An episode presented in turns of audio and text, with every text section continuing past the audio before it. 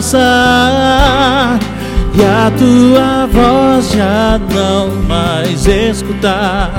Não vou deixar de te adorar. Se a noite chegar e o meu coração chorar, não vou deixar de crer que amanhã, bem cedo, o Senhor virá.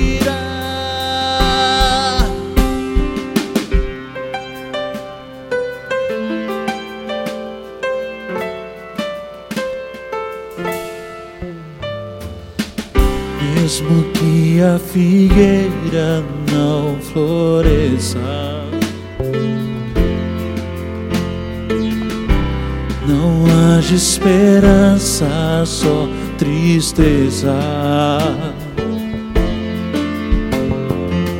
Se meus olhos não virem mais saída,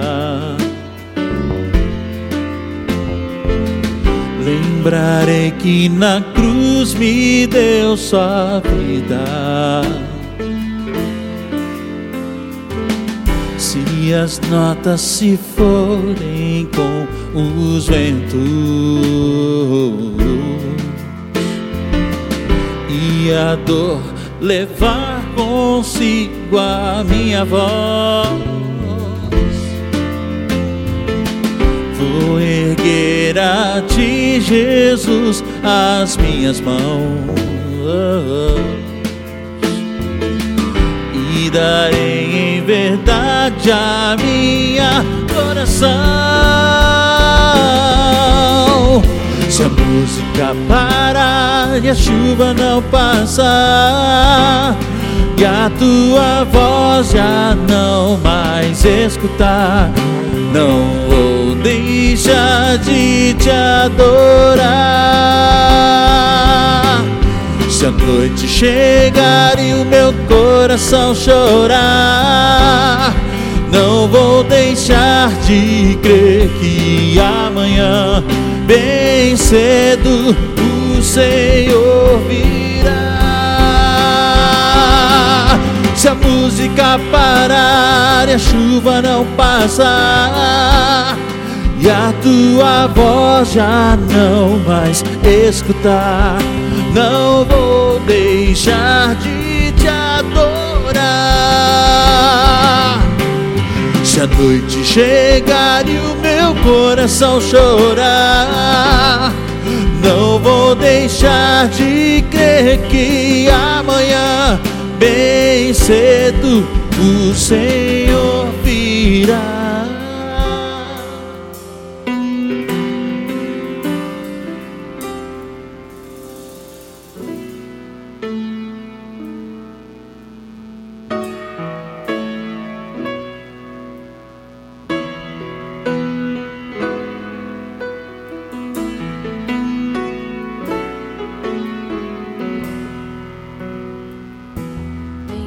Que as forças,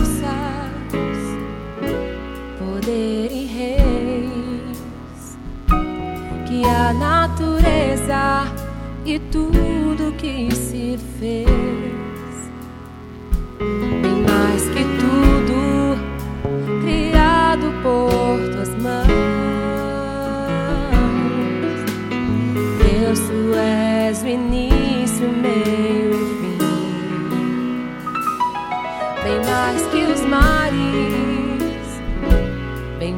O sol e as maravilhas que o mundo conhecer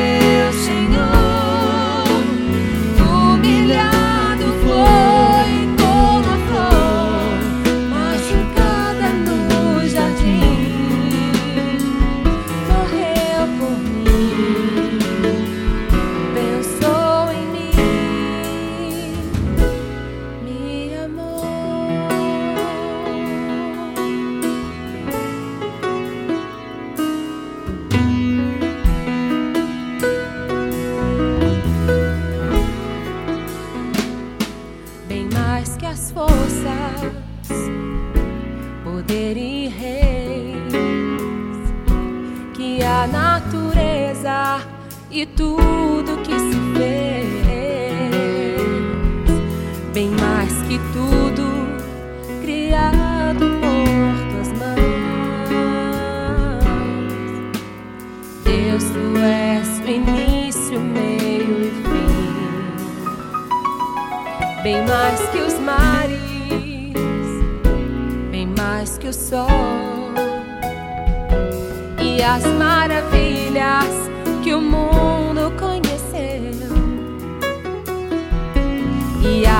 riquezas, tesouros dessa terra.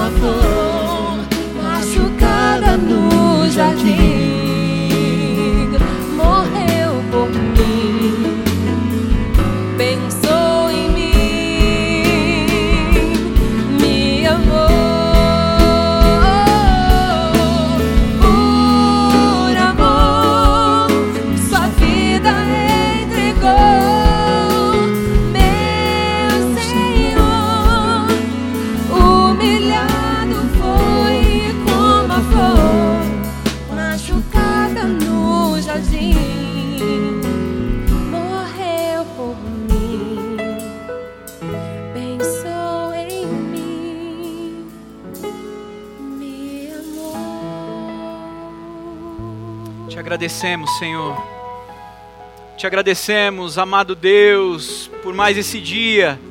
Te agradecemos pelo privilégio de nos reunirmos aqui e te exaltar e te engrandecer, falar da tua beleza, falar da tua grandeza, falar de quem tu és, falar de como tu és incomparável, de como tu és soberano, de como tu és grande, incomparável Deus, Rei dos reis e Senhor dos senhores. Ah, e mesmo sendo tão grande, nos amou, nos amou de uma maneira tão forte, tão poderosa, ao ponto de permitir que nos reaproximássemos de Ti. Obrigado por Teu amor por nós, Senhor. Obrigado por Tua graça. Obrigado porque o Senhor tem se manifestado ao ser humano, ao homem. Nesse dia especial de Páscoa, estamos aqui para celebrar, sim, celebrar a tua vitória, celebrar a vitória do teu filho Jesus, celebrar esse sentido que é tão forte para nós. Te adoramos, Senhor, te bendizemos, Senhor. Também nesse momento queremos apresentar tantos pedidos que nos chegam, Pai. Quantas pessoas em sofrimento nesse dia, nesses últimos dias. Clamamos por aqueles que têm sofrido pelo Covid, ó Pai. Clamamos por cada vida que tem está sofrendo neste momento por esse vírus. Clamamos pelo teu socorro, pela tua ação, pela tua intervenção. Visita o Júnior ali, Pai. Visita o nosso irmão Bosco, Pai, que também precisa do teu socorro. E cada um dos irmãos nossos, ó Pai. Familiares, entes queridos que precisam do teu socorro. Reconhecemos que a vida, a nossa vida está em tuas mãos, Senhor. Que os nossos dias são definidos por ti, estão em tuas mãos. Mas clamamos, ó Pai, clamamos por tua intervenção, por teu socorro, por tua provisão, ó Deus. Clamamos por, por outros que sofrem também por outras enfermidades. Clamamos pela Karina, Deus. Clamamos, ó Pai, pela coluna da tua filhinha, Senhor. Visita ali, restaurando, trazendo a, a integridade total daquela coluna de cada vértebra, de tudo aquilo que está acontecendo com ela. E com ela representamos todos os outros, ó Pai, que precisam de um socorro nesse momento. Clamamos pelas famílias enlutadas, ó Deus, que têm sofrido a dor da perda, a dor da despedida. Clamamos, Senhor, e reconhecemos que nada vai nos separar do teu amor. nada vai nos separar do teu amor que nos alcançou. Nada vai nos impedir de te adorar, de te exaltar e de te engrandecer. Te amamos porque o Senhor nos amou primeiro. O Senhor nos ensinou e nos provou o que é o amor. Por isso te amamos e te entregamos essa tarde preciosa para o teu louvor e para a tua glória, em nome de Jesus. Amém. Aleluia. Amém. Boa tarde a você que está aí conosco mais uma vez. E agora nós vamos dar continuidade. Você que esteve de manhã, dá uma sinalizada no chat agora aí. Lembrando a você, poste uma foto da nossa ceia. Hoje nós vamos ter também agora nesse culto uma ceia muito especial. E eu quero fazer um pedido muito especial a você, para você marcar arroba Batista do Povo, que nós estamos repostando a sua foto e também, se você tem uma foto antiga da nossa igreja e você é, puder postar e, e colocar a hashtag IBP40, hashtag IBP40. Nós estamos em um ano de celebração, em um ano de festividade e para comemorar esses 40 anos, nós resolvemos fazer uma Páscoa diferente. Sempre pinta uma dúvida: é, é o Papai Noel da Páscoa? é o canguru da Páscoa? Não, não, não sei. Então, nós chamamos hoje de manhã três pastores maravilhosos que trouxeram, é, tiraram algumas dúvidas. E agora à tarde eu quero falar uma boa tarde para o nosso pastor Rafael Gadelha. Boa tarde, Gadelha. Graças paz, queridos. Graças paz, Calore, toda a nossa igreja, irmãos queridos que estão em casa nos acompanhando. Que seja uma tarde de festa, de vida e de celebração a esta data tão especial que estamos comemorando nesse dia. Maravilha, maravilha. Mais uma vez, boa tarde, pastor Tiago Marcolongo. Realmente é uma tarde muito feliz, estamos muito alegres por poder estar com você aí na tua casa nesse dia tão especial que tem tanto sentido para nós. É uma alegria. Obrigado, Calori Obrigado, Criativo, por tudo que vocês prepararam e criaram aí por inspiração do Espírito Santo. Obrigado. Amém. E olha, esse aqui estava bem esperado hoje, viu? Ele estava bem esperado. O pessoal já estava ensaiando as respostas aqui, mas queria dar uma boa tarde ao nosso mestre, pastor Robério. Opa! Obrigado, Aleluia! boa tarde, Calório. Aleluia! Uhul! Maravilha. Não, uma alegria muito grande mesmo estarmos aqui juntos. É tão simbólico e tão poderoso esse negócio da mesa, né? E o pessoal do Criativo é criativo mesmo, viu? E de uma maneira muito linda organizar esse cenário aqui. E é tão bom, né, trazer para o púlpito uma mesa. Nós queremos mesmo que haja uma comunhão muito grande, muito mais do que nós com você, o Senhor Jesus com a sua vida. Em nome dele é que nós oramos. Maravilha. Obrigado, viu, pastores, por comprar essa ideia mais uma vez conosco. E lembrando, eles estão numa mesa, vão tomar aquele café. E eu quero convidar você a estar nessa mesa com a gente. Então poste a sua foto. É difícil a gente fazer isso aqui, mas se você não é inscrito no nosso canal do YouTube, por favor, se inscreve aí, já bota no joinha aí que esses dois cultos estão especiais. Você que está acompanhando desde de manhã, eu vou te lembrar que nós tivemos bastante, algumas perguntas que não foram respondidas e outras que já foram respondidas. Mas eu sou um cara curioso, eu quero ouvir os nossos amigos aqui responder também. Então vai ter algumas, algumas figurinhas aí repetidas para a gente se aprofundar um pouco mais, tá certo? Então, sem mais delongas, Deus abençoe vocês. Vamos à primeira pergunta. Graça e paz, igreja. Na nossa cultura, a Páscoa virou sinônimo de ovo de Páscoa e bacalhau. Mas qual o verdadeiro significado, começando pela palavra Páscoa? Opa, boa pergunta. Opa, Zilene, obrigado, querida, pela pergunta. Realmente, é, vivemos numa cultura onde tudo é, é, é alterado, é mudado, né? O Natal tem o Papai Noel, que acaba tirando toda a atenção do que realmente é o verdadeiro significado do Natal. E aqui também na Páscoa. Aí aparece o coelho, aparece o ovo da Páscoa, são tradições que de alguma maneira vão também tirando a atenção daquilo que é o principal, original. E o que é original é, de fato, o peça, peça. Vamos começar pela palavra Páscoa. Páscoa é um nome em português, né? Páscoa. Mas na verdade vem da palavra peça, que é uma palavra hebraica. Hebraico é a língua original do Antigo Testamento. Para onde eu quero ir agora? Êxodo, capítulo 12, versículo 27. Êxodo 12, 27 diz assim: Respondereis, respondereis porque quando vossos filhos perguntarem sobre esse ritual, vocês devem dar essa resposta. E qual é? É o sacrifício da Páscoa. A palavra aqui é peça ao Senhor que passou. Passou é passar. Passar na língua hebraica. Olha que interessante, né, Rafael e, e Tiago? Veja bem, a palavra peça, Páscoa, vem da palavra passar, que significa passou. Olha aqui, que passou por cima das casas dos filhos de Israel no Egito, quando feriu os egípcios e livrou as nossas casas. Então, é tão maravilhoso que já no significado da palavra já está a grande mensagem, que é Páscoa vem da palavra passou por cima. A palavra passou por cima na língua hebraica é passar.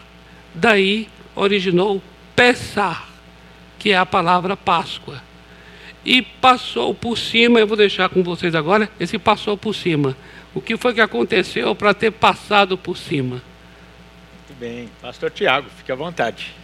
É, a gente lendo, a gente percebe que foi num momento muito importante para o povo, né?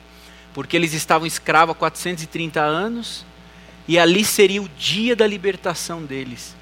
É, para quem é, conhece, já viu as dez pragas que foram lançadas, essa seria a última praga. A praga que quebrantaria o coração do faraó e essa praga era a morte dos primogênitos. Uhum. Então, o Senhor avisou que ele passaria por todo o Egito e todos os primogênitos morreriam. Mas, para aquelas casas onde estivesse o, o sangue do cordeiro, ele passaria por cima, ele não Passa. entraria. Isso, daí veio passar. Isso. que é passar por cima, que deu origem à palavra Páscoa. Então, Perfeito. Thiago. Livrando aquela casa, aquela família reunida em obediência, livrando-os da morte. Eles, os seus animais e todos os que estavam ali abaixo daquela família, né? Amém. É o famoso símbolo que nós conhecemos tão bem do, do sangue nos umbrais, né? Muitas pessoas é, até hoje, é, em menção a este símbolo, colocam algumas outras coisas nos seus umbrais, e aqui não vamos discutir sobre isso, mas é o famoso sangue nos umbrais, que foi uma ordenança. E algo muito interessante nessa passagem, que eu quero é, trazer aqui, é que foi uma, uma questão de ordem e de obediência do povo. Né? Porque aqueles que não obedeceram ao mandamento, à ordem, não foram livres, a despeito de estarem ali naquele contexto e também a, com os seus vizinhos e parentes, mesmo que não da mesma cultura. Então, muito interessante essa questão da obediência da ordem do Senhor. Amém. Perfeito. Eu, eu até me perdi o time aqui. Rapaz, nossa, vai, vai, vai repetir as perguntas, vai repetir as respostas. Nossa, é muito profundo, irmão. Meu Deus. Vamos na próxima que eu tô, tá muito gostoso isso aqui. A minha pergunta é: qual animal representa a Páscoa? Ah, muito bom. Linda pergunta, Thomas. muito útil. E agora eu queria mandar um alô especial para todo o nosso que discípulos, para o nosso Intertim, Radical, canal, toda a juventude que está nos acompanhando. Vocês são muito bem-vindos nesse culto de Páscoa várias perguntas serão direcionadas a vocês. Então, você, papai e mamãe que não estão com seus filhos aí, tragam eles também para este momento de instrução na palavra de Deus. E qual animal então representa a Páscoa? O Thomas nos perguntou. O animal que nos representa que representa a Páscoa é o cordeiro, não é verdade? E aqui muitos vão falar: "Uau, e o coelhinho?" Por que temos o coelhinho então? É, a tradição, e não é uma tradição cristã, mas como instrução a nós, até mesmo para trazermos algo para o coração dos nossos filhos, o porquê que o coelhinho virou um símbolo.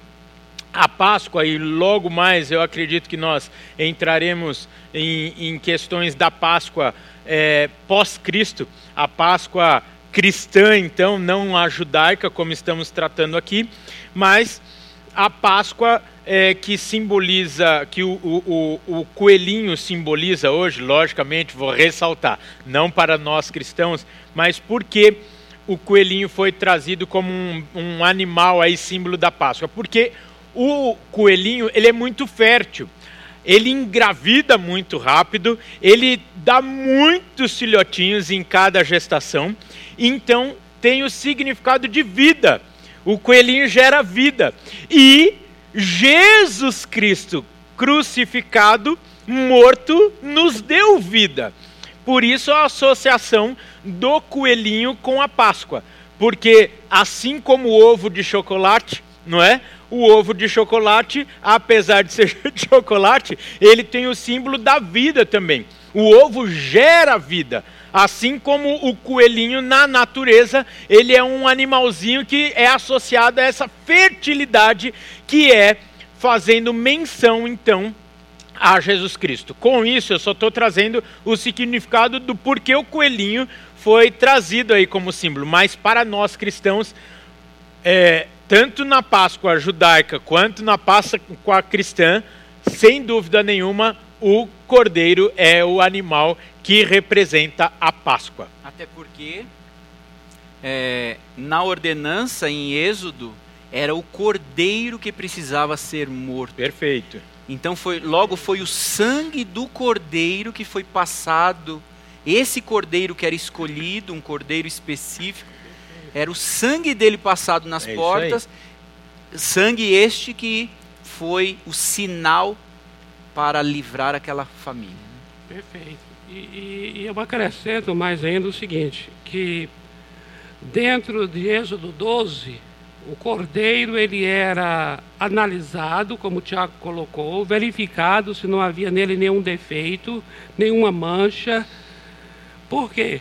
Porque somente o cordeiro perfeito, sem nenhuma mancha, sem nenhuma fratura, é que poderia ser sacrificado. E o Senhor Jesus, ele foi também examinado pelas autoridades, também no dia 10 do primeiro mês, conforme Êxodo 12.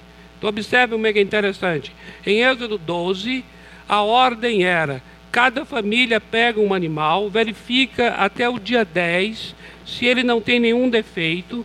Entre o dia 10 e o dia 14, o animal é totalmente averiguado e verificado não tendo defeito algum, no dia 14 ele é imolado, sacrificado. Agora veja como é que é interessante. O Senhor Jesus, na semana em que ele morreu, no dia 10, ele foi também examinado pelas autoridades uhum. religiosas, políticas, para buscar nele uma causa para a sua morte. E a, e a declaração final veio na boca de Pilatos, dizendo assim: Eu não vejo nesse homem crime nenhum. O que quero dizer? Que o Senhor Jesus estava preparado e perfeito para o sacrifício, porque não havia cometido nenhum pecado, não havia nele nenhum defeito. E somente o animal sem defeito é que está autorizado para ser sacrificado. Olha que coisa tremenda. Lindo. Aí você lembra agora de Isaías 53, 7, que diz o quê? Que ele foi para o matadouro como uma, como uma ovelha muda, um cordeiro, uma ovelha muda. E lá em João 1, 29, Evangelho de João 1, 29, o profeta João Batista declara: Este aí é o Cordeiro de Deus que tira o pecado do mundo. Então, o Senhor Jesus Cristo é aquele Cordeiro lá de Êxodo 12. Lá em Êxodo é um animal, mas o Senhor Jesus, ele é o cumprimento daquele texto de Êxodo. Ele é o verdadeiro animal, ele é o verdadeiro cordeiro, ele é aquele que foi examinado, ele é aquele que foi pronto para o sacrifício, ele é aquele que morreu, cujo sangue nos traz a libertação. Isso é maravilhoso. Toda a história de Êxodo 12 vai se cumprir na vida do Senhor Jesus. Perfeito. Perfeito. Meu Deus. Ó, nessa pegada aqui nós vamos conseguir fazer todas, hein? Manda a próxima. Como os pais podem ensinar às crianças o verdadeiro significado da Páscoa? Muito bem, muito boa essa pergunta, Beatriz. Vou te chamar de Bia, tá bem? é muito boa essa pergunta, porque muitas vezes nós, como pais, queremos criar os nossos filhos destacados do mundo. E, na verdade, há um, um outro grande desafio e maior de todos, e talvez mais frutífero que é criar os nossos filhos neste mundo, do qual não temos como nos livrar dele, mas não envolvido com as coisas desse mundo. E nós temos que entender que o fundamento de todas as coisas é Jesus Cristo. As festas, as festas que comemoramos, têm o fundamento, a raiz no Senhor Jesus. Se nós pegarmos as leis que desfrutamos hoje, as leis que nos governam hoje, se você pegar o fundamento dela, está lá nos Dez Mandamentos. Por que, que eu estou citando essas leis e os Dez Mandamentos? Porque quando nós vamos entender que, ao invés de nós sairmos correndo das coisas desse mundo, nós temos é que trazer a memória, a raiz dessas coisas. E a raiz da Páscoa assim como o Natal, toda ela está em Jesus Cristo. Então, ao invés de nós simplesmente ignorarmos e falarmos assim, não vamos participar de uma festa pagã como essa, nada de entrar ovos de chocolate aqui em casa, que tal nós sentarmos e primeiro ouvirmos o que passa no coração dos nossos filhos? perguntarmos para eles: o que, que para você significa Páscoa? O que representa a Páscoa para você? Talvez fazer associação com o coelhinho, como falamos há pouco, e aqui eu não estou incentivando você ter como o, o, o, coelhinho como um símbolo da Páscoa, longe disso. Mas talvez você entender e explicar a razão para uma criança que trabalha muito no lúdico, ela vai entender a razão da vida, essa geração de vida, a vida que é gerada através da morte de Jesus Cristo na cruz do Calvário. Quando ela vai entender então esses significados e o verdadeiro significado da Páscoa, como o pastor Roberto, o pastor Tiago já falaram tão bem, na Páscoa inicial instituída ali ao povo liberto por Deus, mas hoje a Páscoa que celebra a morte, a ressurreição, a vida de Jesus Cristo dada a nós, talvez nós pararíamos muito mais neste feriado. Nós celebraríamos muito mais com os nossos filhos a razão de estarmos vivos. A razão de hoje sermos livres é por conta do que aconteceu na Páscoa. Então, trazermos o porquê celebramos isso em, em família, essa mesa aqui. Porque Jesus Cristo celebrou a última Páscoa em família, em comunhão, em vida, e talvez, lógico que esse ano nós não pudemos fazer isso, mas quem sabe no ano que vem gerarmos a expectativa de estarmos juntos, em família, em convidarmos outras pessoas para estarem aqui na mesa da comunhão, na ceia do Senhor, celebrada na Páscoa que teve o significado cambiado na Páscoa, que é cheio da razão e da profundidade do Evangelho de Jesus Cristo. Então, como ensinar para as crianças o verdadeiro sentido da Páscoa? Ouvindo e apropriando a elas esses símbolos da mais forma da, da forma mais profunda que às vezes nós achamos que elas falam é, a gente fala assim elas não vão entender. E olha, eu quero dizer que elas entendem mais do que nós. É verdade. Porque as crianças estão ligadas em tudo que está acontecendo. Uhum. E se elas não ouvirem da nossa boca as reais razões das coisas, elas vão ouvir de outras pessoas. Então, é talvez você, mamãe, você, papai, você, vovó, você, é, titia, separar daqui a pouco e explicar, junto com o momento da ceia, o significado do pão, o significado do suco de uva, representando o vinho, trazendo estas razões para a vida deles. Talvez não participarão da ceia hoje, mas com certeza, quando participarem, isso foi plantado no coração delas. E quando elas, por exemplo, estiverem participando de uma ceia, vão ter um entendimento totalmente diverso e muito mais profundo que muitos de nós acerca do pão e do vinho. Amém. Amém. Olha só, eu acrescentaria, quer dizer, não ia acrescentar, mas eu colocaria um, uma coisa linda que a gente aprende com o povo judeu. Uhum. Porque é um povo que conserva a tradição. Sim. E uma razão porque hoje se mantém muito um conhecimento de toda a história é porque isso é passado de pai para filho, né? Perfeito. né? E é bíblico, né? E é bíblico, exatamente. Ensina o seu filho sobre Ensina, isso. Ensina, exatamente. Então há um hábito muito grande de, nessas festividades como agora, sentar com as crianças e ensiná-las. E aí tem duas palavrinhas muito preciosas, que é assim, lembrar e contar.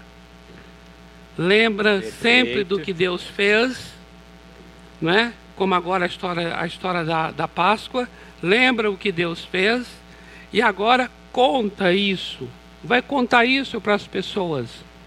É maravilhoso essa tradição dentro do ambiente judaico, que é algo extremamente bíblico, é uma cultura bíblica para nós, né?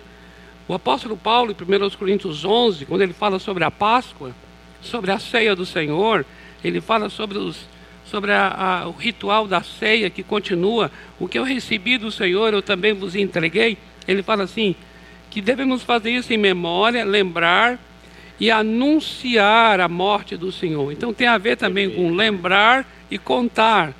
Então eu creio que é isso, é um dever prioritário dos pais.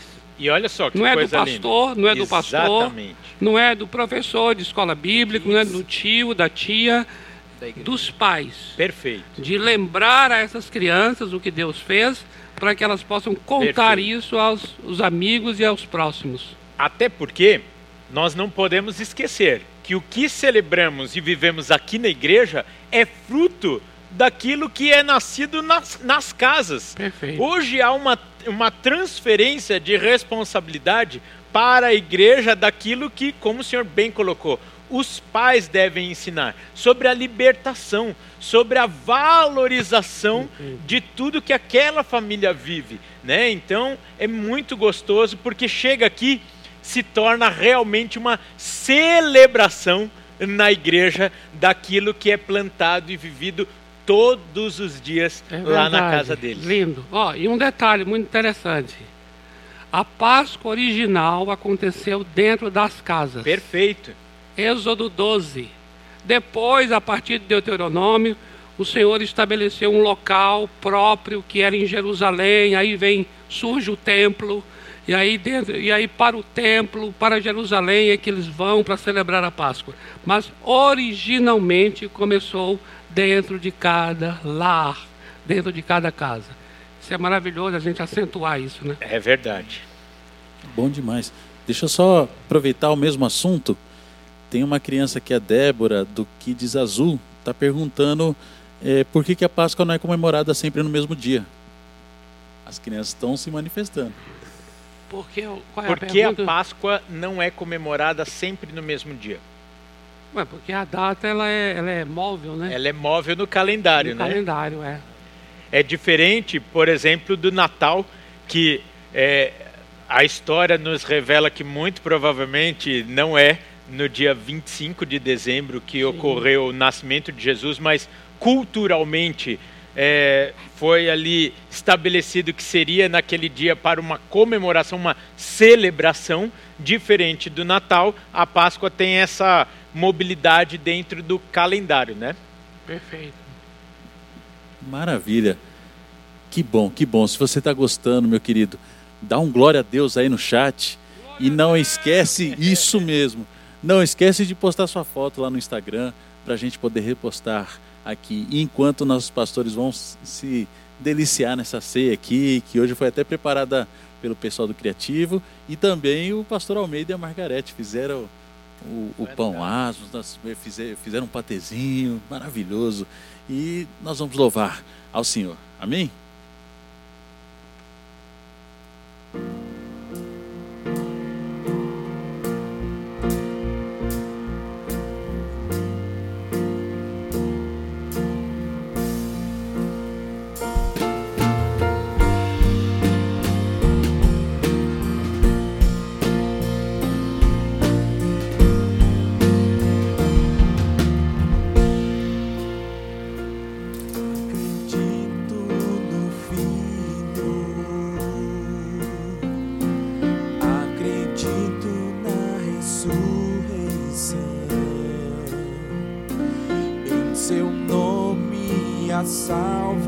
Salvação,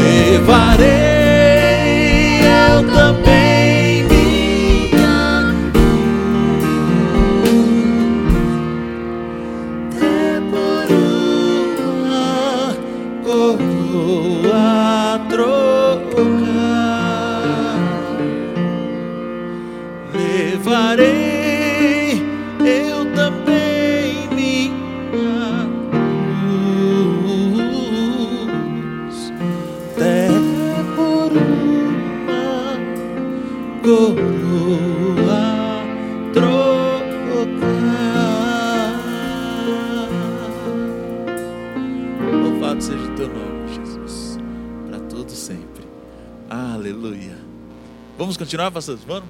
Bora. Bora. Opa, maravilha.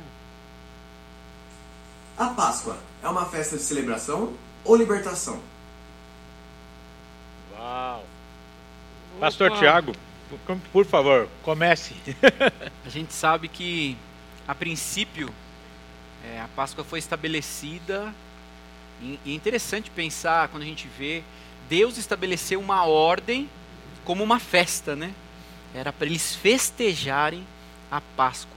A Páscoa é, como uma, uma, um símbolo, uma festa da libertação deles. Eles estavam sendo libertos, 450, 430 anos de escravidão.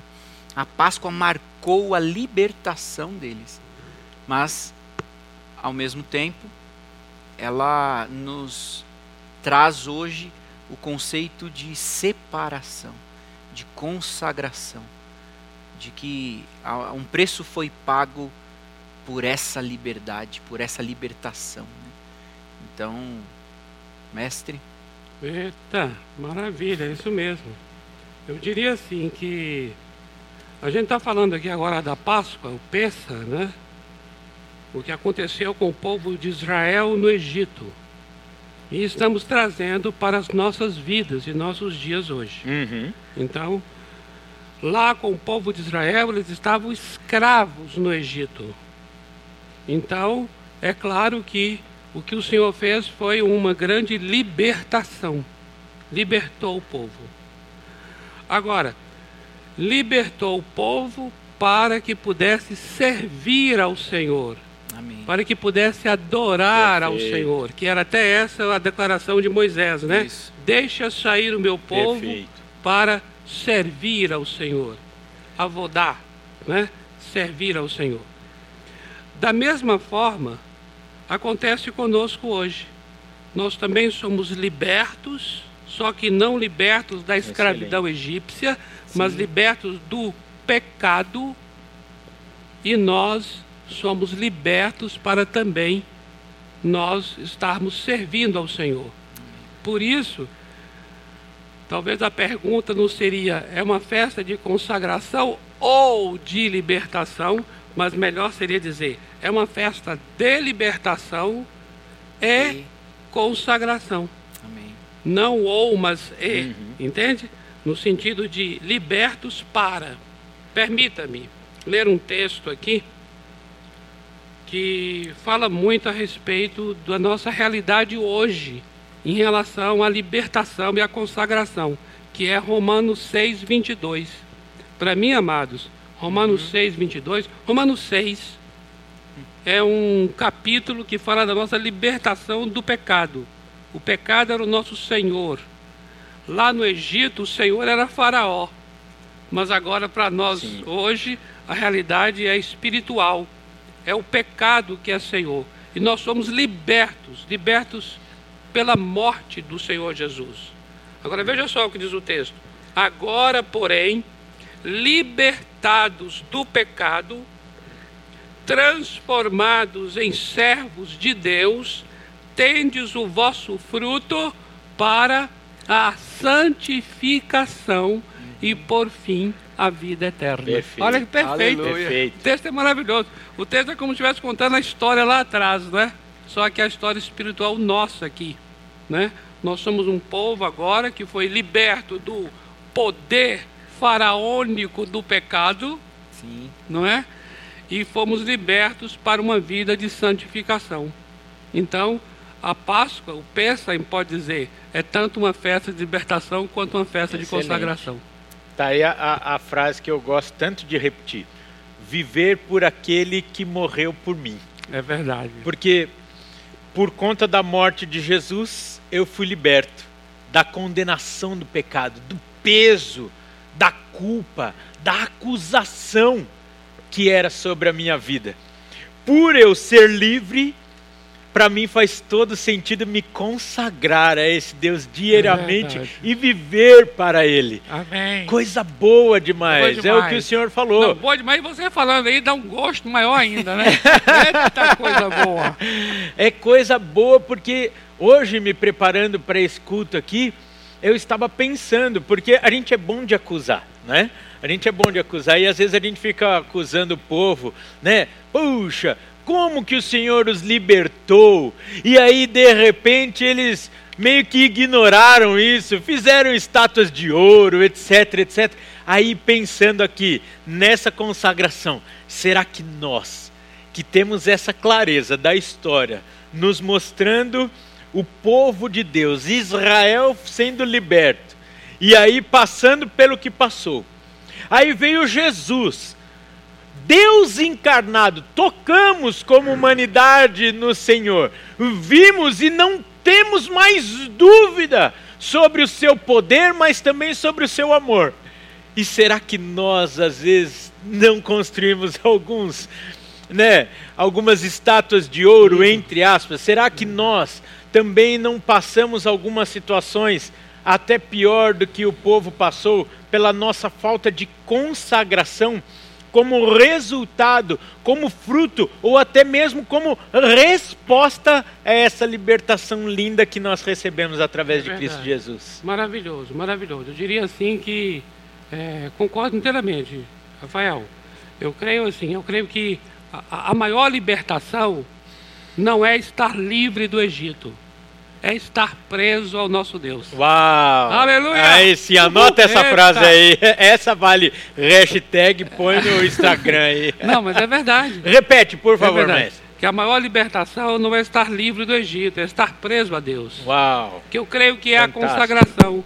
O texto aqui de Romanos fala assim: Liberto do pecado, me tornei servo de Deus eu entendo que é quando se torna servo de Exato. Deus é que você será verdadeiramente livre. Perfeito. Excelente. É? Glória a Deus. Que coisa linda, gente. Olha, eu não sei você na sua casa, mas eu tenho certeza que os meus colegas pastores vão concordar comigo agora.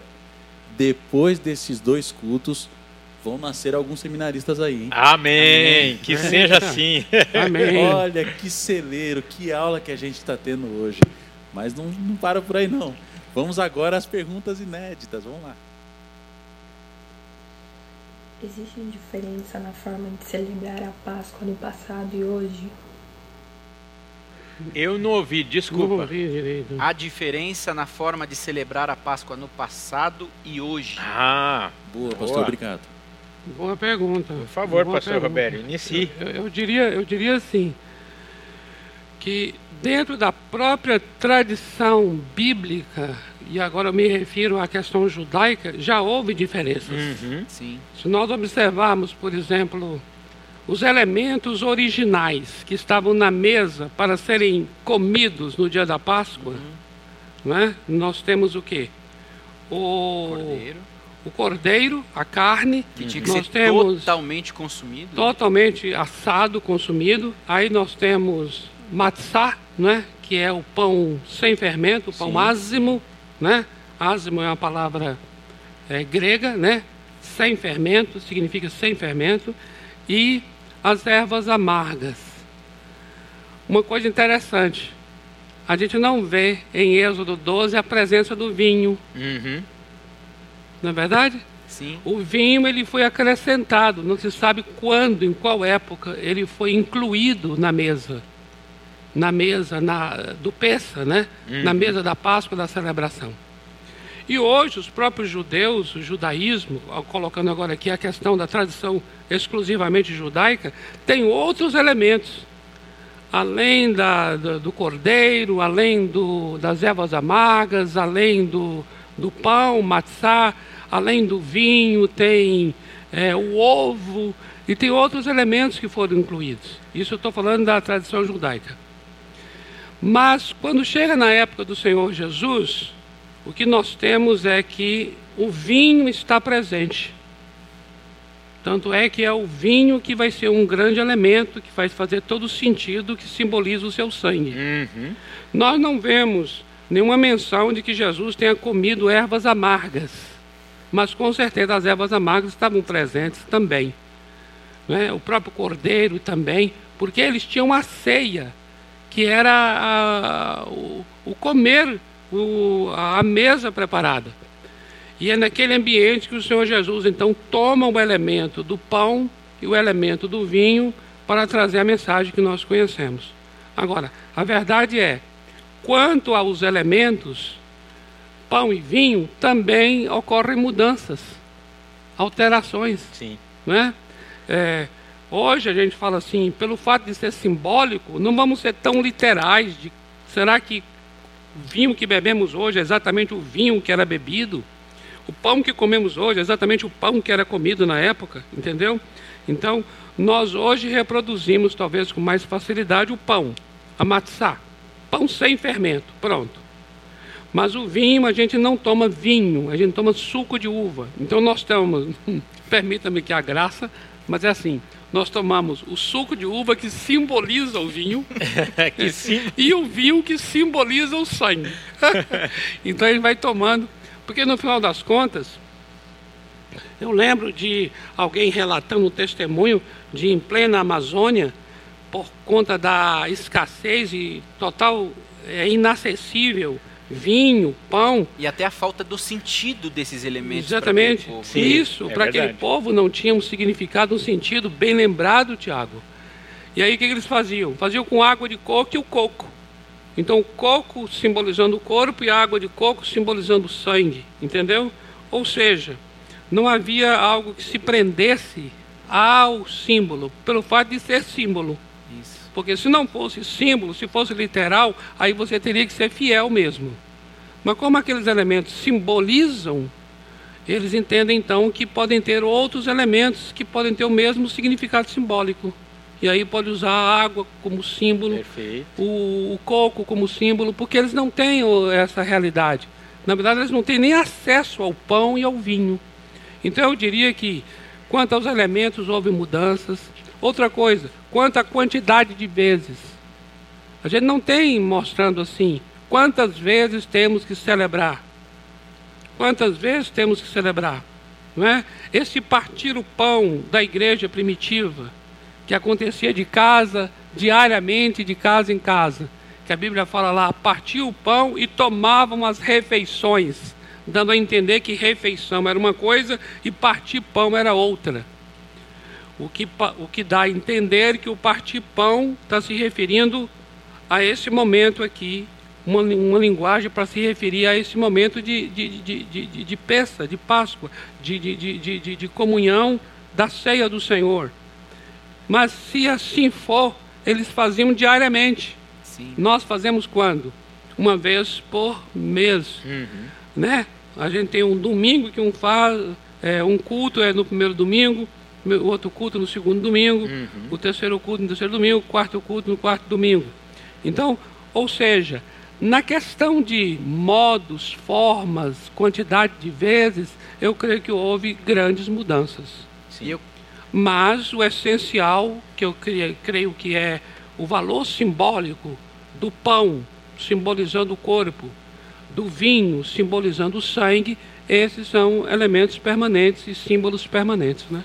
E eu creio que é muito importante a gente lembrar que esse é o motivo de estarmos aqui e separarmos esse dia para trazer o verdadeiro sentido da Páscoa. Uhum. Né? Porque culturalmente, outros muitos itens foram inseridos para se comemorar a Páscoa, que realmente podem simbolizar vida, né, vitalidade, é, sorte, mas elas perdem a conexão com o real sentido. Né? Então, Perfeito. a forma também foi alterada pela cultura, foi alterada é, com, mediante é, novos itens.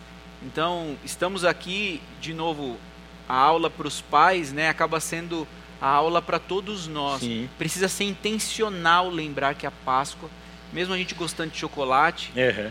Aceitamos chocolate, inclusive. é. mesmo é, pode ser amargo, né? Pode ser meio amargo, não tem problema. É, mas é, mesmo com esses itens na nossa casa, na nossa família, com as nossas crianças, é intencional trazer o sentido da Páscoa. E aí eu posso fazer um, um momento dica da família. Quem sabe a família não pode ir atrás do pão sem fermento, das ervas amargas e desfrutarem dessa experiência de juntos, como família, pegarem uma erva amarga e a criança provar. Perfeito. E quando ela provar, ela vai falar. Ah! Aí nós vamos entender daquilo que Deus nos libertou. Porque hoje nós não temos uma vida amarga e a erva amarga nos remete a essa lembrança Perfeito. de falar assim: olha a amargura que era a nossa vida antes da libertação.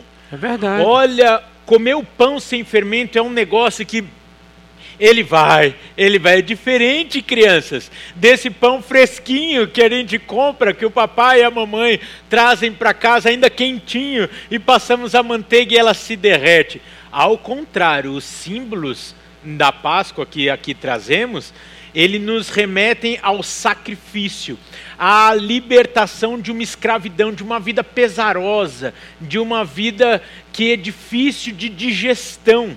E aí nós vamos fazer a associação com todos esses símbolos, experimentando, fazendo prova ali na mesa da nossa casa. Perfeito. E aí eu acho que está dentro da resposta, porque há diferença sim. E nós temos então essa liberdade, uhum. né? Eu diria que é uma liberdade dentro da própria Bíblia, mas é uma liberdade que nós temos de introduzir esses elementos que são extremamente didáticos, para sempre lembrar que o Senhor Jesus é o centro. É isso aí, a palavra é essa, O Senhor Jesus didático. é o centro, exatamente. Ele é o nosso libertador de, do pecado.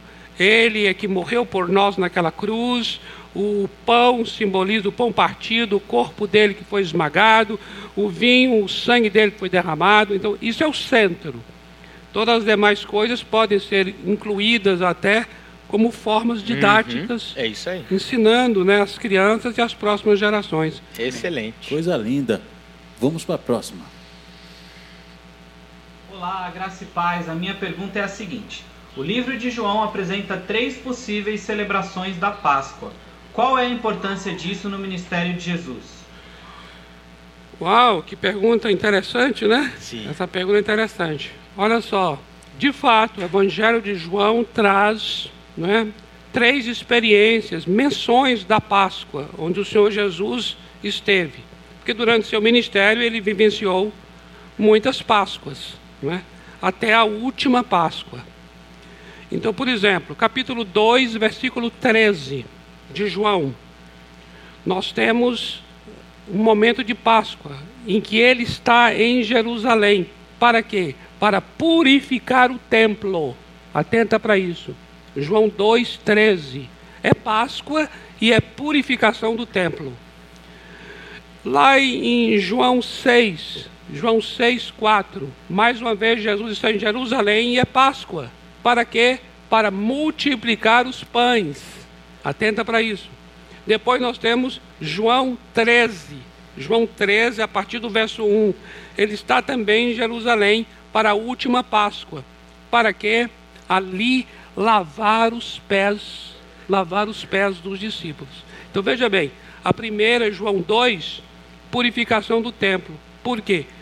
Porque a morte do Senhor Jesus, a Páscoa, ele veio para a limpeza, ele veio para hum. purificar. Essa é a relação da Páscoa com o ato que ele fez. Ele fez o ato de limpeza do templo no, na data da Páscoa. Uau. Olha que coisa tremenda. Lá em João 6, ele na Páscoa multiplica pães. Para quê? Para ensinar que a carne dele é que é a verdadeira comida.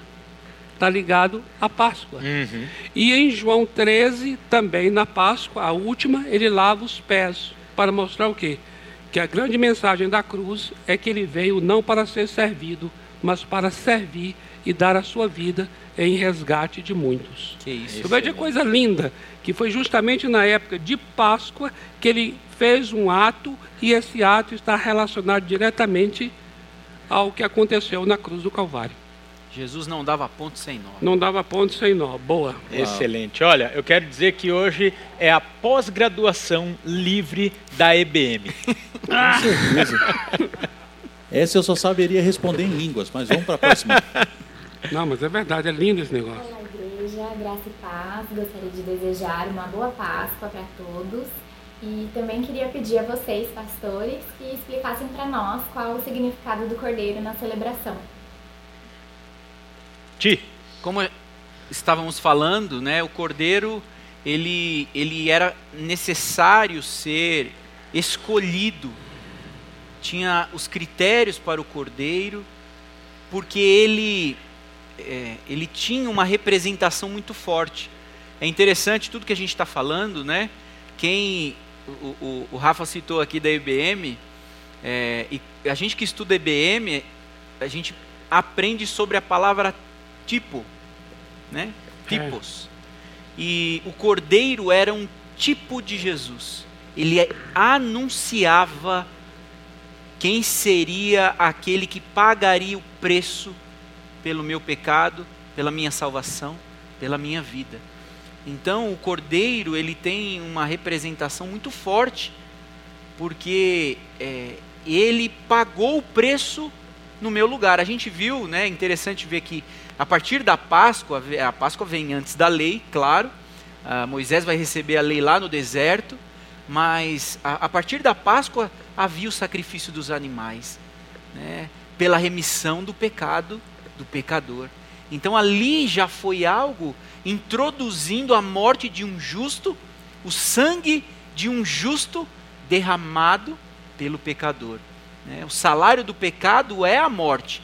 Quem precisa morrer, quem é digno da morte é o pecador.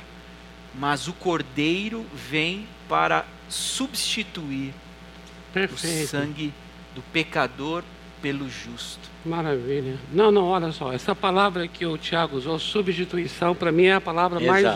mais tremenda para responder o que a Beatriz, Beatriz, né? Isso. Isso. O que ela perguntou. Porque olha só, olha que coisa linda.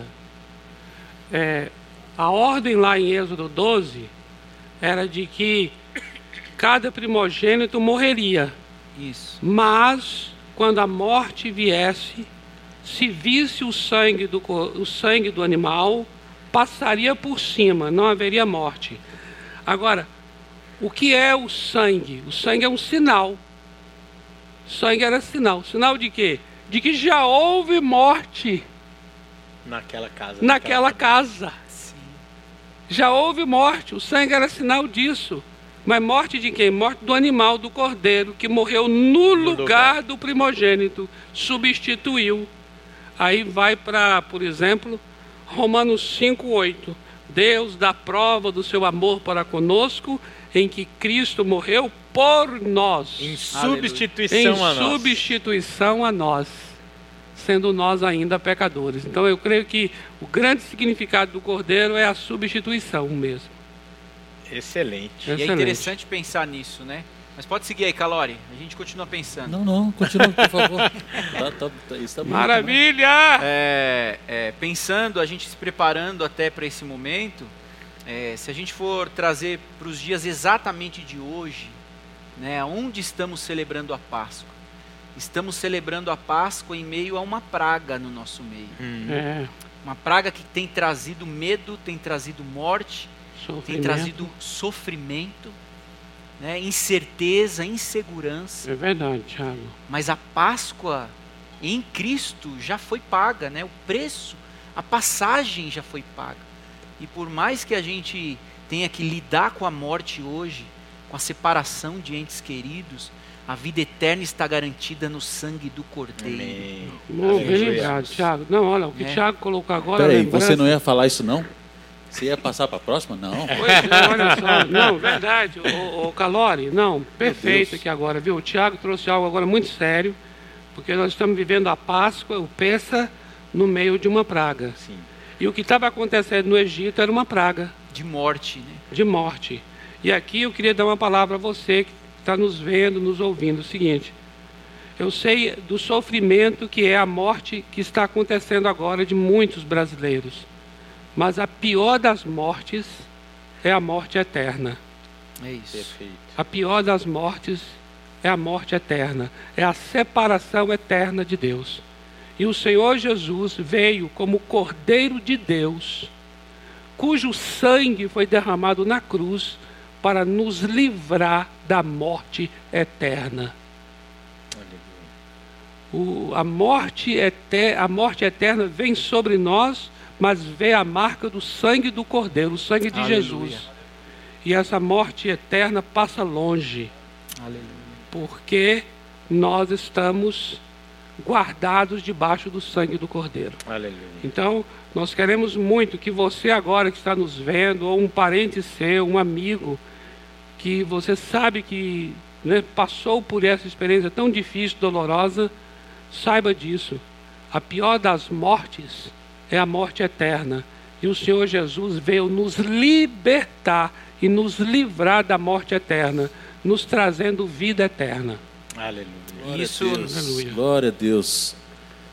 Não é apenas uma aula, meu querido, é trazer o que nós acreditamos e para quem vivemos. Esse é o nosso Deus, esse é, Jesus. E ele vive, aleluia. Tá acabando, hein, gente? Tá acabando. Meu Deus do céu, a Ana me mandou aqui. A gente podia fazer isso todo domingo. Eu concordo, viu? Vamos aproveitar. Vamos mais uma. O sangue do cordeiro passado na porta dos hebreus para proteger os primogênitos tem relação com o sangue de Jesus? Uau, o pastor Roberto acabou de dar uma aula sobre É isso, aí. né? É sobre verdade. essa marca aí da, da morte que já havia acontecido naquela casa. Portanto, quando hoje nós celebramos a ceia e quando nós erguemos o cálice na ceia, né? E falamos, este é o símbolo, é a nova aliança. Aí nós olhamos, tem vários significa- significados, olharmos para o suco de uva que representa o sangue. Porque nós, primeiro, lembramos que era para ser o nosso sangue, mas teve a substituição do cordeiro perfeito que derramou o seu sangue, e quando nós erguemos este cálice, nós falamos: Satanás, já houve uma morte em meu lugar. Aleluia. Por isso você não pode mais me acusar de forma que eu morra por conta. E essa morte, eu digo, morte emocional. O pastor Tiago está aqui, ele é psicólogo, pode nos dar uma aula sobre isso. Quantas pessoas neste momento que estamos vivendo estão morrendo emocionalmente, estão morrendo fisicamente por falta de esperança, nascida essa morte na sua alma? Quantas coisas o diabo vem nos trazer para matar a nossa expectativa do amanhã, da vida eterna, para matar a nossa comunhão com Deus. Quantas coisas o diabo vem trazendo da a memória nossa, falando: você já fez isso, que você, você já fez isso, aquilo, aquilo. E aí, quando ele vem trazer essa morte no espírito, na alma e por consequência no corpo, você vai falar: já houve uma morte no meu lugar. Aleluia. Satanás, você não pode mais roubar a vida que foi conquistada na cruz do Calvário Aleluia. por mim. Amém, amém, amém, amém, amém. Ó, eu vou acrescentar aqui. Eu gosto, eu gosto, eu gosto de acrescentar com o versículo bíblico. Boa. Romanos capítulo 5, versículo 9. Romanos 5, 9. Olha só. Logo, muito mais agora, sendo justificados pelo seu sangue, Aleluia. seremos por ele, pelo sangue, salvos da ira, da Glória. ira de Deus. Obrigado, Então, Senhor. Olha só uma coisa tremenda. Olha a relação disso com a pergunta que, que a nossa querida Daniela. eh, fez. Olha só, que coisa maravilhosa. O, o sangue foi um- o próprio Deus que pediu que colocasse no umbral da porta. E era a ira de Deus contra o Egito. E o sangue daquele cordeiro estava livrando aquela casa que tinha o sangue dessa ira de Deus. Agora veja o que diz aqui espiritualmente para nós que o sangue de Jesus, nós somos justificados pelo sangue de Jesus e por meio desse sangue nós somos salvos também da ira de Deus. Uau. Glória a Deus. Então veja a relação tão profunda que existe entre o sangue do o sangue daquele cordeiro com o sangue de Jesus. Aleluia. Isso Aleluia. É, isso é poderoso. Tam- também é importante lembrar que não é uma doutrina batista. Né? Sim. Não é uma doutrina é, religiosa de uma tradição, tradicionalismo religioso.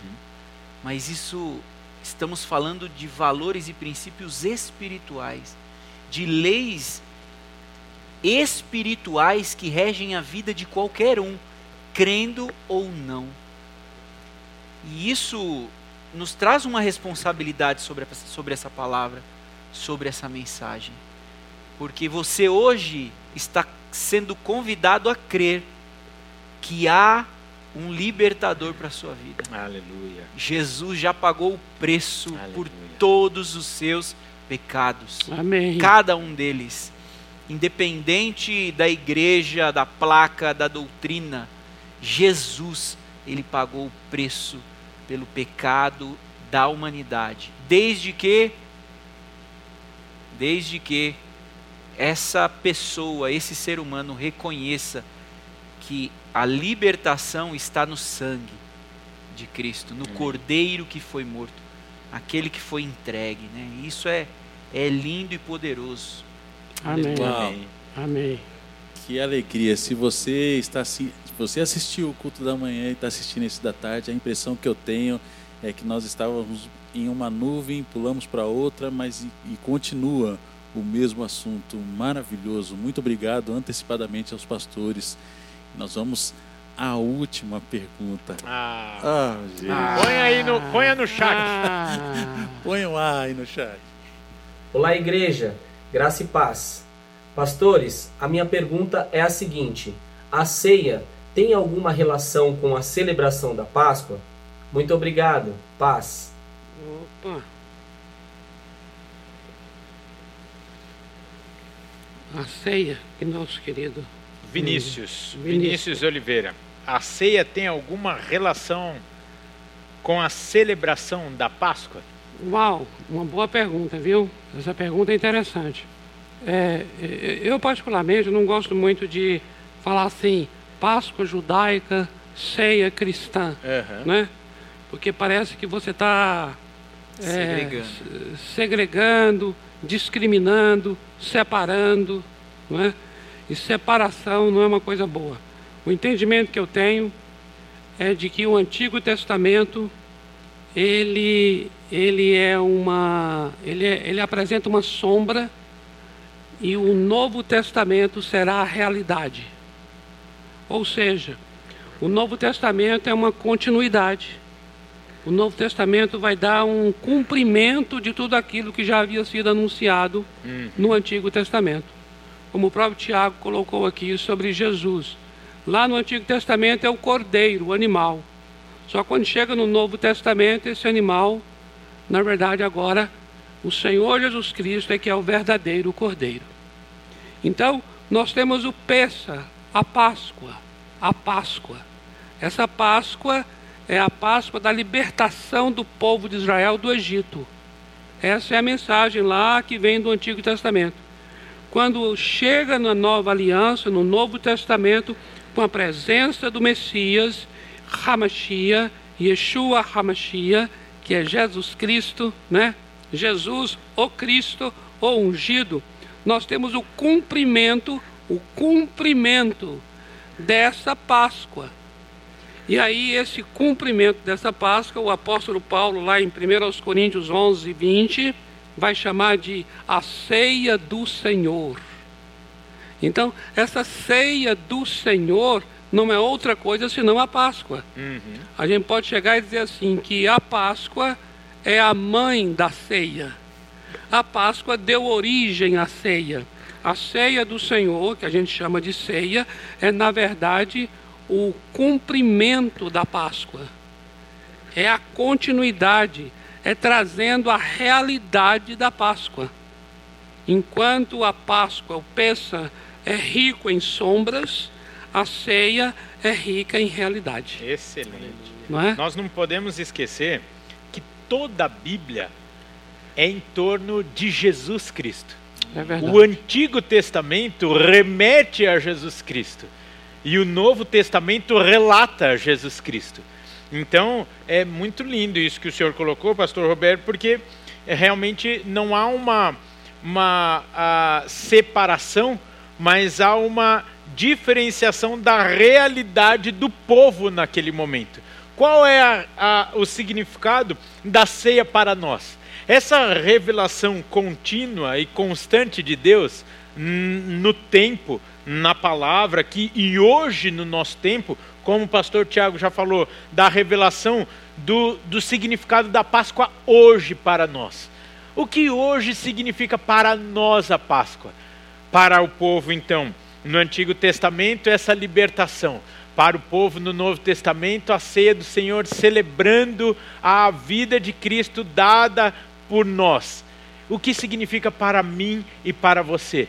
Per- percebe que a raiz, a razão, é toda em torno de Jesus Cristo, Aleluia. o nosso libertador. Amém. Glória Amém. a Deus, glória a Deus. e falando sobre Jesus, nós continuamos o adorando. Nós continuamos adorando através agora dos nossos dízimos e as nossas ofertas. É, você vai receber, vai aparecer no seu vídeo os dados bancários. Continue nos ajudando e eu vou pedir ao pastor Robério que faça uma oração para esse momento. Amém. Pai amado, muito obrigado por esse momento tão precioso.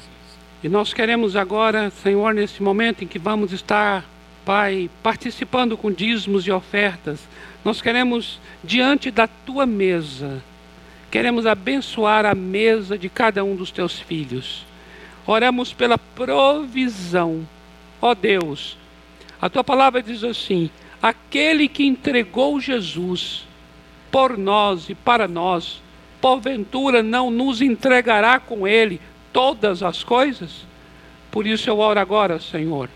Haja no coração de cada um dos teus filhos e filhas uma fé, uma confiança na tua fidelidade, porque o Senhor que nos entregou Jesus nos entregará todas as demais coisas. Nós te damos graças por esse momento tão precioso de estar entregando ao Senhor aquilo que o Senhor nos tem dado receba como um ato de louvor, como um ato de amor, como um ato de adoração, em nome do Senhor Jesus. Amém.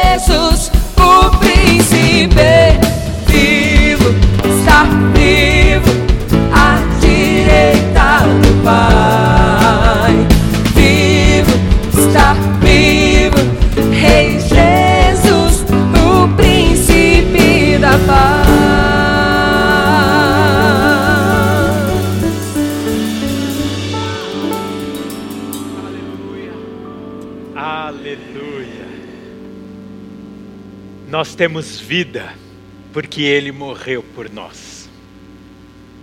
Seria que algo nesta tarde te impede de desfrutar dessa vida?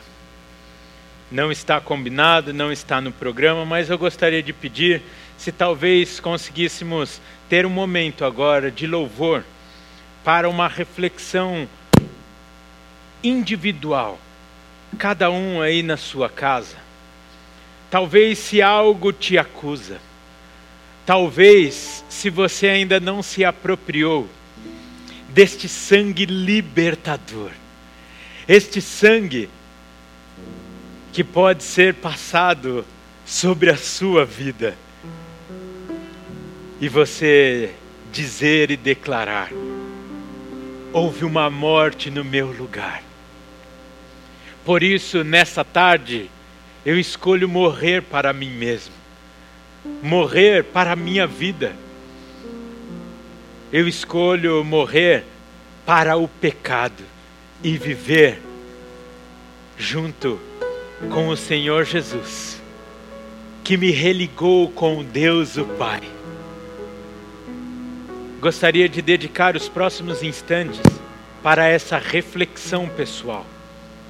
Se algo te traz acusação, dor, medo, peso, você vai colocar agora diante do Senhor e receber esta libertação na sua vida.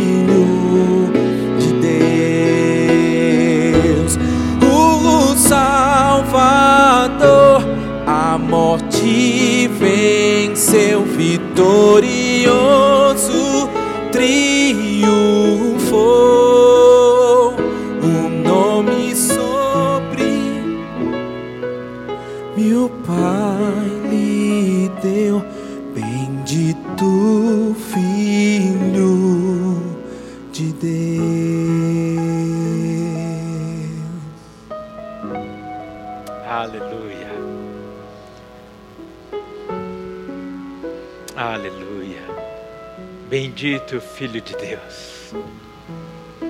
Que, como já citamos nesta tarde, como João Batista se referiu a Jesus Cristo e relatado no primeiro capítulo do Evangelho segundo João, versículo 29, onde quando João viu a Jesus, ele disse: Eis o Cordeiro de Deus que tira o pecado do mundo. O único que pôde não só curar, não só fazer milagres, mas ele pôde nos libertar. Mudou o destino, mudou a história do mundo, da humanidade. Através da sua morte, ele trouxe para nós libertação. Através dessa morte recebemos vida e livres podemos então ter uma vida de consagração a Ele, assim como Ele se consagrou a nós na cruz do Calvário, morrendo por nós, por amor a nós. E por consequência disso, e hoje celebramos a Sua ressurreição que, como citado nessa tarde, nos traz a esperança. Porque assim como ele venceu a morte, algo que ninguém na história pôde vencer, ele pode nos dar a esperança no meio da tribulação, pode nos dar vida, pode nos dar descanso a despeito das situações. Por isso, agora, sozinho ou em família, eu te convido a participar da ceia do Senhor. Talvez com um significado, com um sentido tão mais profundo, dado a tudo que você ouviu ao longo deste dia. Olhando para o cálice, olhando para o pão e entendendo a profundidade destes símbolos deixados a nós. Entendendo o porquê devemos celebrar a ceia do Senhor. Entendendo a razão deste mandamento. O pão como sustento, o pão simbolizando o corpo de Jesus Cristo, moído por nós, uma, uma morte dolorosa. Diferente, como falamos, de outros pães, este pão não tão saboroso, mais difícil de ser consumido. O corpo de Jesus Cristo, dado em nosso lugar. É a razão pelo qual agora participaremos desta ceia comendo o pão. E enquanto você estiver mastigando este pão, lembre-se que, da mesma forma que os seus dentes moem este pão, assim foi a vida de Jesus Cristo, o seu corpo moído, sacrificado no meu lugar e no seu lugar. Tomemos juntos agora do pão simbolizando o corpo de Cristo.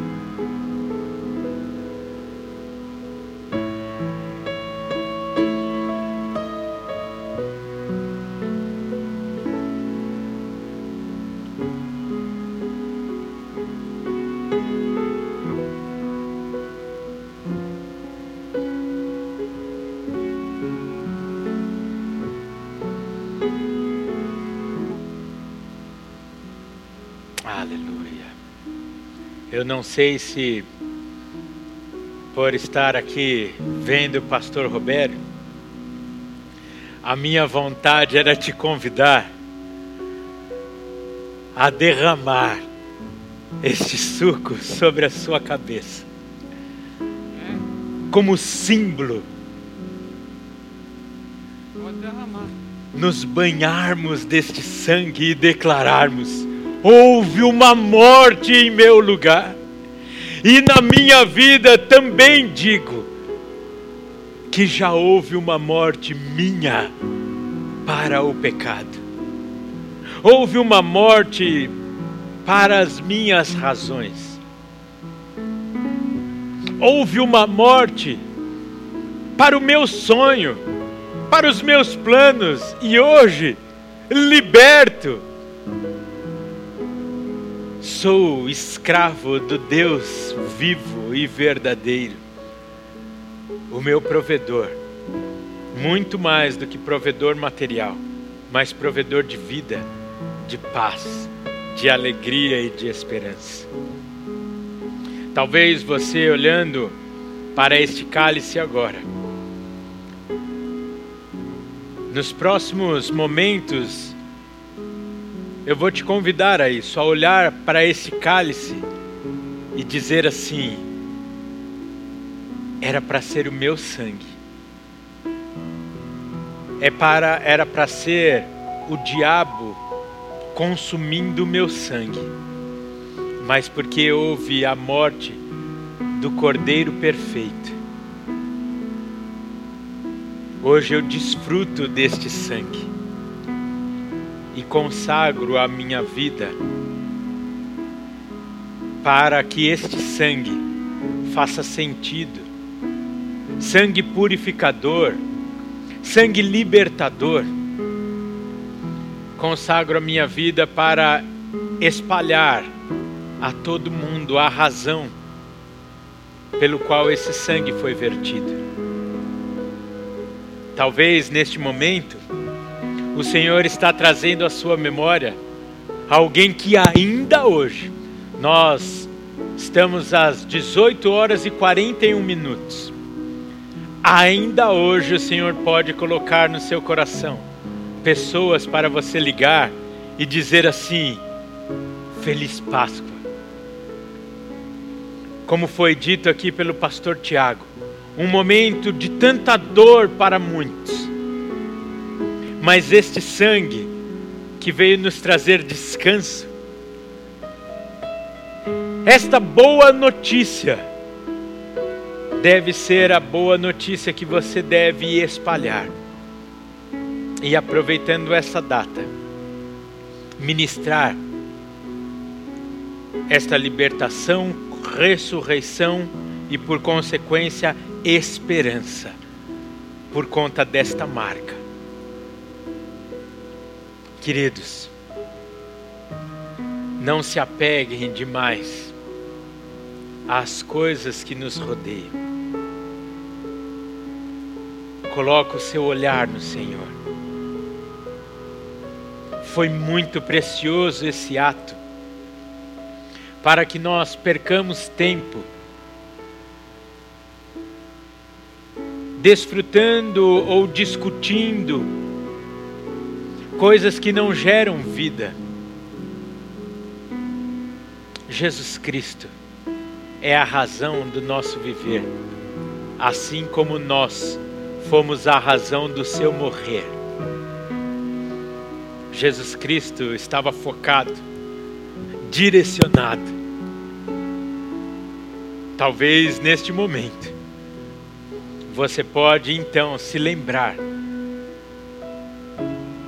deste foco, dessa direção e neste dia, dia 4 de abril de 2021, dar um novo foco, uma nova direção para a sua vida logo mais, em alguns instantes, nós colocaremos o nosso telefone, o telefone aqui da igreja, um número de WhatsApp, para que você possa entrar em contato conosco.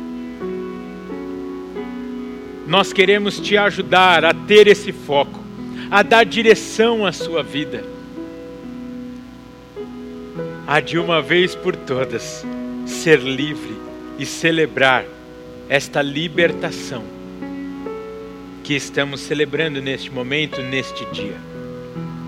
A viver por aquele que morreu por você. Mas agora, de posse desse cálice, você vai tomar posse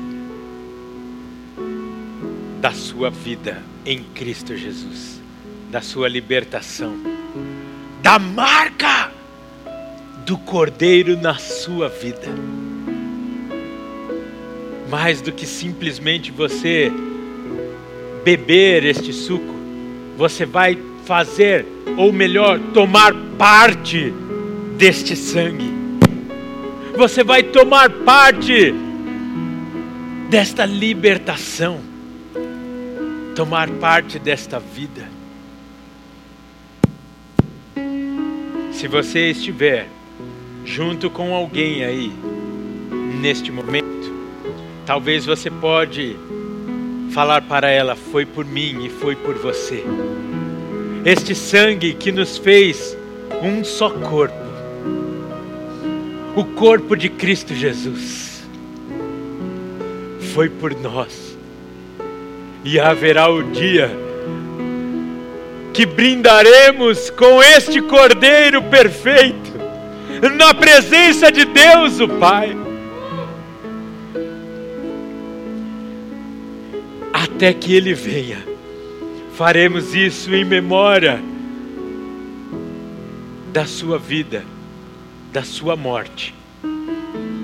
E depois que tomarmos este cálice, faremos uma festa aqui e aí na sua casa, também celebrando a ressurreição, a esperança, a marca que fez de Jesus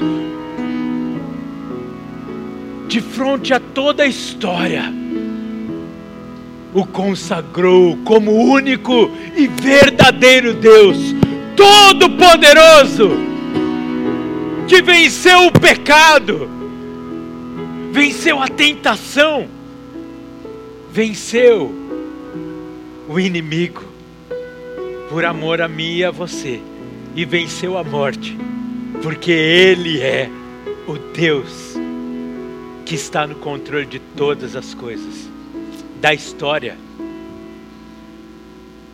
da nossa vida, do nosso destino. Por isso você pode descansar nessa tarde, celebrar essa vida, porque Ele está vivo. Nós vamos daqui a pouco orar novamente e você vai colocar o seu coração novamente na presença de Deus, na certeza de que Ele está ouvindo o meu e o seu clamor, pois não estamos adorando um Deus morto, nem criado por homens. Não estamos adorando e celebrando a vida de um milagreiro, mas estamos celebrando a vida do Criador daquele que, junto com o Deus Pai, nos formou e deu destino a nós. Você não está solto na história da humanidade, você faz parte do plano de Deus. Este sangue aqui escreveu o nome do Rafael Gadelha na cruz, do Tiago Marcolongo, do Robério Alves, do André Calori da Cíntia, da Márcia, do Yamazaki, do Vinícius, do Renato, de tantos que eu não estou vendo aqui. Que bom é celebrarmos a vida sabendo que amanhã podemos descansar, pois a nossa vida está nas mãos do Senhor. Lógico que nós estamos com o coração aqui apertado junto com aqueles que estão enlutados. Mas que bom é como o pastor Tiago disse, descansarmos na certeza de que assim como fomos libertos da condenação do pecado, somos libertos das incertezas dessa vida. E assim como sabedores na história de que ao terceiro dia, como havia sido revelado, Jesus ressuscitaria, temos a certeza de que ao encerrar a nossa vida aqui, iniciaremos a eternidade com Ele. Isso é bom demais. A despeito das situações, temos vida, temos paz com Ele, temos esperança através de Cristo Jesus. Por isso, vamos celebrar esta vida, vamos celebrar a aliança de Deus conosco. Esta aliança, simbolizada pelo suco de uva, pelo vinho, representando o sangue de Jesus Cristo, dado por mim e por você. Sangue que purifica, sangue que lava. Senhor, te agradecemos porque se hoje temos vida, foi porque o Senhor morreu por nós. E assim,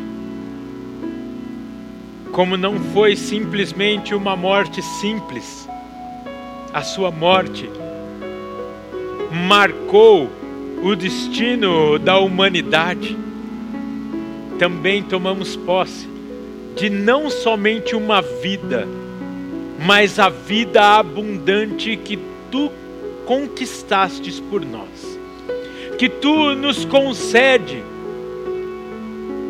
que tu nos prepara. Ao tomarmos parte deste cálice agora, tomamos parte da tua vida em nós e celebramos, celebramos o nosso destino em ti. Amém.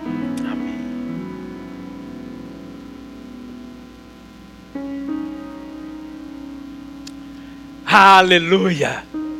Ele está vivo, por isso podemos celebrar, festejar a certeza de que o nosso Deus está conosco agora. Você pode celebrar aí na sua casa a vida, a paz e a alegria. Nós teremos alguns momentos agora Continue conectado conosco, pois teremos um momento de louvor especial.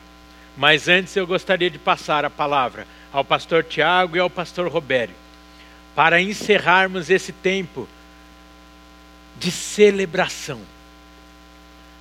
Celebração da vida no Senhor, celebração da passagem, celebração da libertação. Que o Senhor te abençoe hoje e sempre. Alegria, alegria total estar com vocês nessa tarde. Que o sentido da verdadeira Páscoa, o verdadeiro sentido da Páscoa, melhor dizendo, esteja guardado no teu coração, com a responsabilidade de também viver isso diariamente, lembrando disso e compartilhando isso àqueles que você ama, em nome de Jesus. Aleluia. Aleluia, glória a Deus. Uhul! Realmente é um momento muito tremendo, viu? O que nós queremos para a tua vida, não importa onde você esteja agora, em nome do Senhor Jesus, é que haja redenção dentro da tua casa. Amém. A nossa palavra que agora é: haja redenção dentro da tua casa. Aleluia se esse áudio, esse vídeo, essa imagem está chegando a algum hospital, algum momento de dor, algum momento em que a enfermidade está te assolando, o medo, a depressão. Amém. Nós declaramos aqui agora que em nome do Senhor Jesus haja redenção onde você estiver agora. Redenção no teu corpo, redenção na tua alma, redenção no teu espírito. A nossa oração é que essa mesa não seja apenas uma celebração aqui no templo, mas seja uma celebração dentro do teu coração. E a nossa oração é que chegue o dia, e esse dia chegue logo, que você que não participa ainda desta mesa, venha participar conosco. Tenha um momento de você celebrar conosco também, comendo do pão, bebendo do vinho, em nome do Senhor Jesus. Amém.